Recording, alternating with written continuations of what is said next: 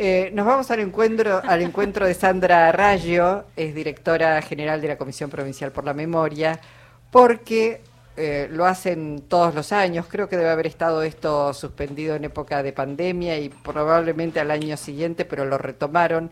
Más de 15.000 jóvenes y 3.000 educadores de la provincia de Buenos Aires y también de otras cinco provincias se reunieron como lo hacen habitualmente, como decimos, anualmente en Chapad Malal, en un encuentro que nos va a contar seguramente formidable porque deja mucho, mucho para analizar, mucho, mucho para recoger de las nuevas generaciones. Sandra, con Jorge Alperín te saludamos. ¿Cómo estás? Hola, ¿qué tal? Buenas tardes. Bien. Bueno, eh, ¿me equivoco? ¿Estuvo suspendido solo en época de pandemia al año siguiente? ¿Cómo, cómo fue esto? No estuvo suspendido el programa. Durante el primer año de pandemia 2020 lo seguimos sosteniendo al programa de manera virtual y llegaron a participar 400 grupos de jóvenes en la provincia, de los 1.200, 1.300 que participaban en 2019 y ahora, que son un poco más. Eh, y el año pasado, el 2021, o sea, no hicimos el encuentro final obviamente en Chaparmonal, y el año pasado logramos hacerlo, eh, fue más chiquito, porque fue de 8.000 personas, eh, así que bueno, el programa se sostuvo y lo que sí suspendimos obviamente fue el encuentro presidencial, pero lo pudimos retomar el año pasado. Eh, así que bueno, sí, en realidad de estos 21 años que lleva el programa, solo 2020 no hicimos el encuentro final en el complejo turístico de Chapalmanal, que es lo que hacemos desde hace desde el 2002. ¿no? Sí, tuvieron un récord de inscriptos este año, ¿no? Este año fue un récord de inscriptos, sí, fue mucho más que el 2019, que ya, o sea, todos los años viene creciendo el programa, desde el 2002 que éramos 400 más o menos, hasta llegar a una inscripción, tuvimos una inscripción de eh, más de 30.000 eh, jóvenes, y bueno, siempre la inscripción es mucho más. Después sostuvieron en el programa más de 20.000 y a Chapalmar están llegando a cerca de 18.000 de 18.000 jóvenes de la provincia y también estamos invitando a, a, otras provincias que se sumaron al programa Jóvenes y Memoria, están desarrollando ellos el programa en sus provincias como San Juan, Santiago del Estero, Chubut. Eh, Sandra, el récord de inscriptos es muy significativo en un tiempo donde aparecen tantos negacionistas, ¿no? Tal cual, tantos negacionistas que además atraen a los jóvenes, digamos, porque hay que decirlo, digamos, ¿no? Eh, personajes como Milley tienen un público juvenil que lo sigue y pareciera ser que expresan a las nuevas generaciones que están un poco, entre comillas digo, harto de la, de la, del relato de los derechos humanos y de la cuestión de la dictadura y vienen a proponer una revisión que de nuevo no tiene nada, ¿no? Es tan vieja la narrativa que expresa el negacionista relativista como la dictadura misma, digamos, ¿no? Pero entonces para nosotros sí fue eh, una eh, gratísima sorpresa que después de la pandemia, porque tenemos que saber también que los sectores juveniles quedaron muy afectados por la pandemia, uno de los sectores que más fueron atravesados también en términos de lo que implicó el aislamiento para ellos, y la verdad que fue una alegría inmensa que hayan... Eh, em, que hayan respondido a la convocatoria, porque mm. hay que decirlo, es absolutamente voluntario. Acá no hay ninguna prescripción, digamos, ¿no? Están obligados. Sandra, bueno, eh, el, el, programa se llama Jóvenes y Memoria y este año tiene un lema, porque también digo, no solamente proponerle a los jóvenes, sino también escuchar qué están diciendo los jóvenes para poder acompañarlos en esa transformación de un mundo. De esto se trata, me parece, ¿no? Sí, sí, se trata de eso y la, verdad que el programa se fue transformando eh, a la medida que los jóvenes fueron como imponiendo su propia agenda, qué sé yo. Uno de ellos el tema de la, agenda de género, digamos, ¿no? Eh, cuando nosotros arrancamos en el año 2002 estábamos lejos de que la agenda tuviera esa presencia que tiene hoy y fue bastante temprana la presencia de la temática de género en el programa Jóvenes sin Memoria que va expresando. Uno puede mirar lo que va pasando en el programa y puede ir incluso anticipándose a cuáles van a ser las temáticas que van a venir en los tiempos siguientes, digamos, porque los jóvenes tienen una sensibilidad muy grande de poder advertir, porque ellos mismos nos atraviesan, cuáles son las temáticas urgentes que tenemos que pensar y, que nos tienen que convocar a, transformar y a revertir, digamos. Así que eh, sí, la verdad que, que, que, la agenda que se va armando Jóvenes y Memoria, armada por los propios jóvenes, porque ellos eligen el tema de investigación, bueno, podemos decir, antes las propuestas estaban más orientadas a reconstruir lo que había pasado en sus comunidades durante la dictadura militar y hoy el 60% de las producciones y las investigaciones tienen que ver también con el presente, ¿no? Para preguntarse un poco lo que parece como difícil de comprender más que el pasado es el presente. Eso iba a preguntar qué hacen los chicos durante el encuentro.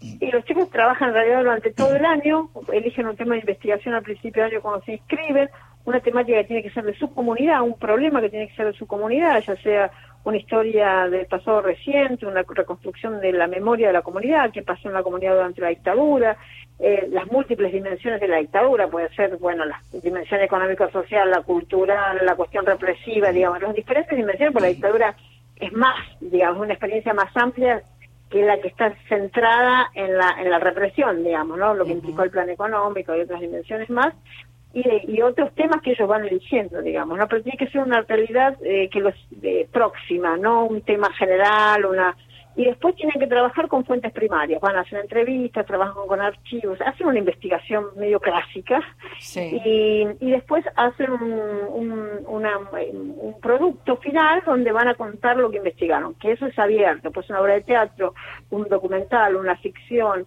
un mural, una canción, una, un programa de radio, un diario, un libro, bueno, una página web, bueno, los formatos, bueno, performance, intervenciones urbanas, a lo largo de estos años he ido inventando también incluso los formatos. Y en Chapalmalal se encuentran y van, se presentan todas las producciones. Sandra, ¿son jóvenes eh, de, de, qué estrato social? ¿De dónde provienen estos jóvenes? ¿Son jóvenes de educación pública? ¿Son jóvenes de educación pública y privada? ¿De dónde son? La mayoría son de los sectores populares, son escuelas públicas y de organizaciones sociales eh, muy pocas escuelas privadas hay y hay algunas escuelas de las universidades, digamos que podríamos decir que es un estrato más de clase media, pero no, en Jóvenes y Memoria la gran mayoría son, eh, bueno, mucha presencia de las escuelas del conurbano y de las organizaciones del, del conurbano, también de comunidades rurales muy pequeñas, pero la mayoría de los chicos y chicas son de los sectores populares, que tienen una agenda muy compleja, ¿no? Muy atravesada por la y este año, y este año, Sandra, tienen un material más que es la película Argentina 1985. Parece muy, muy oportuna, ¿no? Para, para esta, este tipo de encuentros. Muy oportuna. Si nosotros hemos trabajado la película acá en la comisión, hemos hecho muchas proyecciones, ya nuestro auditorio todos los días, mañana y tarde, se llena de más de 100 estudiantes de acá de La Plata y de la región que han venido a ver 1985.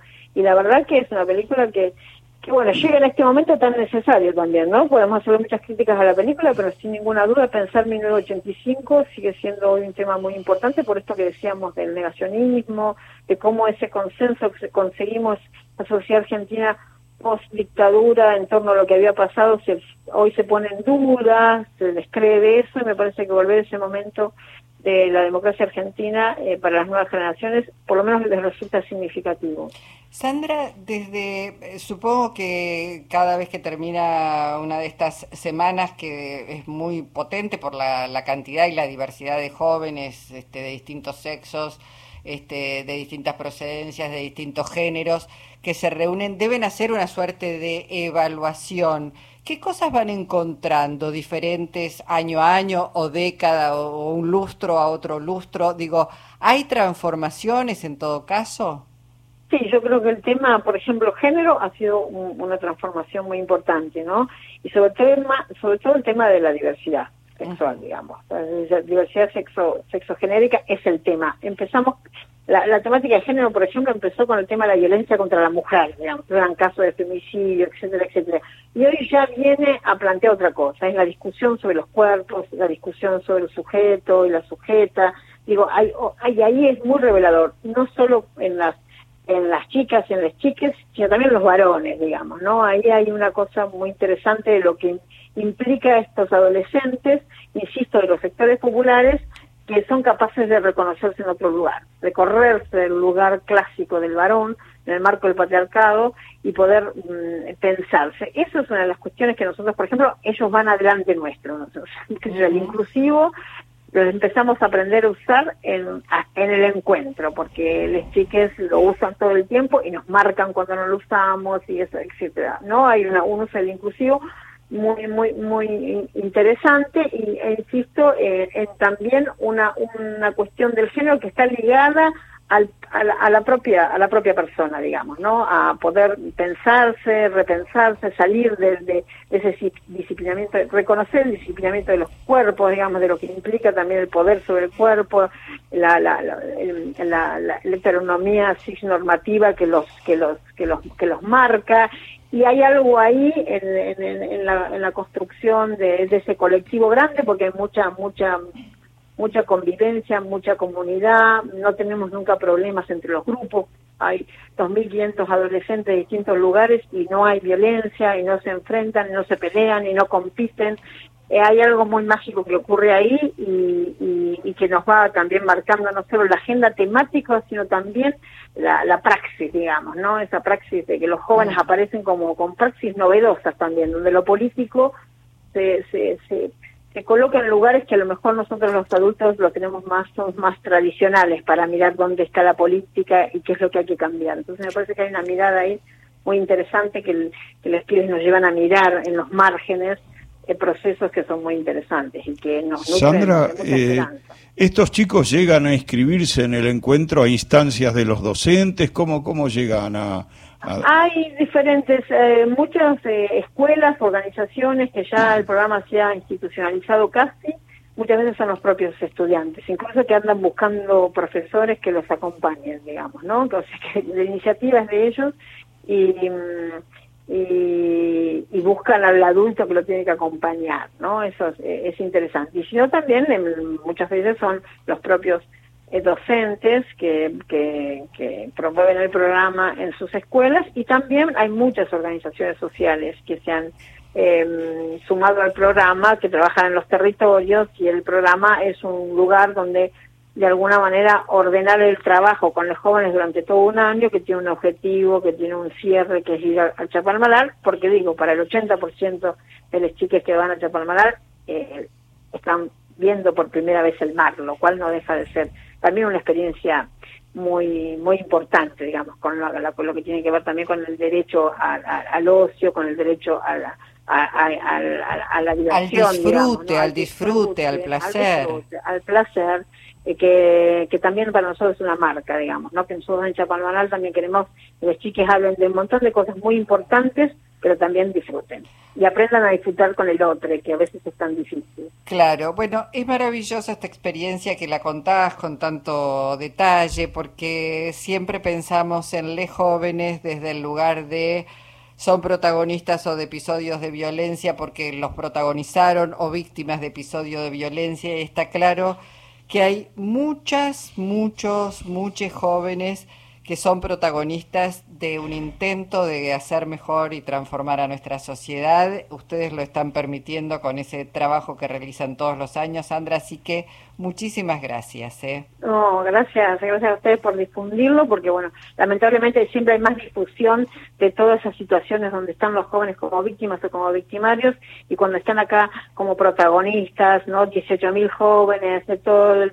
de toda la provincia, etcétera, de cinco distintos eso no sale en ningún lado, no es noticia en ningún lado, pero una camarita eh, filma un pibe que, que, salió a robar algo y ya es noticia nacional, digamos. ¿no? Claro, bueno, les agradecemos mucho ustedes por difundir. Bueno, Sandra, hasta cualquier momento, un abrazo. Hasta cualquier momento, un abrazo. Sandra Rayo es directora general de la Comisión Provincial por la Memoria. Vienen trabajando de manera fenomenal y por suerte lo podemos hacer visible.